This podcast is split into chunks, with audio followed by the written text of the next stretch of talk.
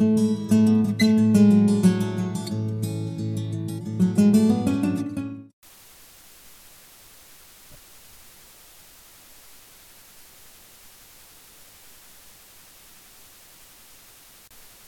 este es un problema de conducción térmica.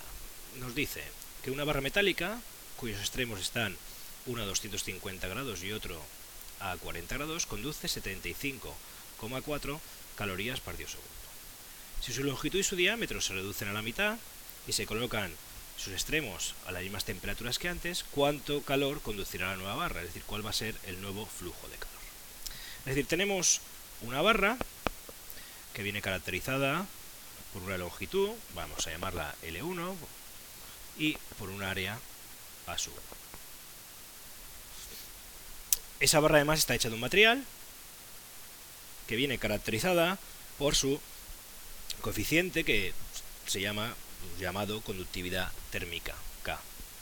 Y nos dice que está a, o sus extremos están uno a un foco térmico de 250 grados y otro a 40 grados centígrados. Bien, ese flujo de calor, el flujo de calor, es decir, la cantidad de energía que se transmite en un determinado tiempo, pues va a depender de el material del que esté hecho la barra, es decir, de la conductividad térmica, va a depender del área, es decir, a una mayor área, mayor energía que se va a transmitir, y de un gradiente de temperatura, de la diferencia de temperaturas que haya entre el foco caliente y el foco frío. Por supuesto, si ese gradiente de temperaturas es mayor, mucho mayor o mucha más cantidad de energía en forma de calor va a ser transmitida de un foco a otro. Y es inversamente proporcional a la longitud de esa barra. Luego nos dicen que, calculemos el flujo de calor que va a haber no en esta barra, de que ya sabemos que son 75,4 calorías por segundo, sino en una barra, como la que tenemos aquí, cuya área es más pequeña y cuya longitud directamente nos dicen que es la mitad. De nuevo, si escribimos el flujo, la ecuación del flujo de calor, pues vamos a tener que ese calor o ese flujo de calor va a depender de la conductividad térmica, que es la misma que antes porque el material es exactamente el mismo, nos dicen que sea otro material, del nuevo, de la nueva área o de la sección transversal de esa barra, del incremento de temperaturas, que es exactamente el mismo, y de nuevo inversamente proporcional a la longitud de la barra. Bien, en este caso las longitudes, vamos a intentar relacionar tanto la longitud de la barra 2 con la longitud de la barra 1 y del área 2 con el área 1. Las longitudes de las barras se pueden relacionar fácilmente porque el mismo enunciado nos lo dice, nos dice que la longitud 2 es directamente la longitud 1 partido por 2. Por otro lado, también nos dice el enunciado que el diámetro de la barra 2 va a ser igual al diámetro de la barra 1 partido por 2. Bien, si los diámetros, si el diámetro 2 es la mitad que el 1, vamos a ver eso que implica en la relación entre las áreas. El área 2 es directamente, la sección transversal es un círculo, por va a ser pi por el radio al cuadrado. En vez de escribir el radio, por lo que escribimos es el diámetro partido por 2, todo al cuadrado. Si en vez de d sub 2 escribimos, en vez del diámetro 2, escribimos el diámetro 1 a través de esta relación que aparece aquí, por lo que tendremos es que pi es igual, y en vez de 2 tendríamos d sub 1, partido por 2, que multiplicado por 2 me da igual a 4, todo al cuadrado.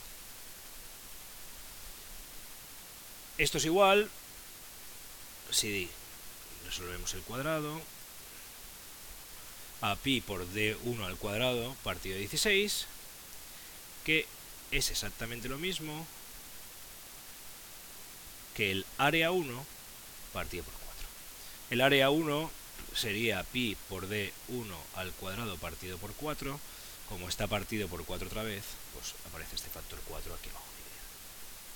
De tal forma que ya tenemos relacionada la longitud 2 con la longitud 1 y tenemos también relacionada el área 2 con el área 1. Es decir, la longitud 2 es simplemente la longitud 1 partido por 2 y el área 2 es el área 1 partido por 4. Una reducción en el diámetro, o reducir el diámetro a la mitad de una barra, implica reducir su área cuatro veces. Podemos venir a esta expresión de aquí abajo y sustituir los valores y ponerlos en función de los valores de la barra 1, de la barra inicial. K sigue siendo la misma, en vez de A2 escribimos el área 1 partido por 4, por el gradiente de temperaturas, y partido, en este caso en vez de L2, pues L1 partido por 2. Podemos reordenar esta expresión, tendríamos K, A 1, incremento de temperatura, partido L1, y me quedaría un factor que es un cuarto dividido un medio, eso es directamente un medio. Bien, si os damos cuenta de esta expresión, todo esto es exactamente el flujo de calor a través de la barra 1, del cual ya conocemos su valor, que son los 75,4 calorías partido segundo. Con lo cual directamente podemos escribir 75,4 calorías partido segundo multiplicado por un medio, que nos da un resultado de 37,7 calorías partido segundo. De tal manera que el flujo a través de, las, de esta barra en la que hemos reducido el diámetro y la longitud a la mitad, pues es justo la mitad del flujo que teníamos en la barra inicial. Las unidades en las que se mide el flujo son calorías partido segundo, es decir, energía partido de tiempo. Es decir, las unidades del flujo de calor son unidades de potencia. Para escribirles el sistema internacional, lo único que tendríamos que hacer sería pasar estas calorías a julios. Bien, con esto tenemos el problema resuelto.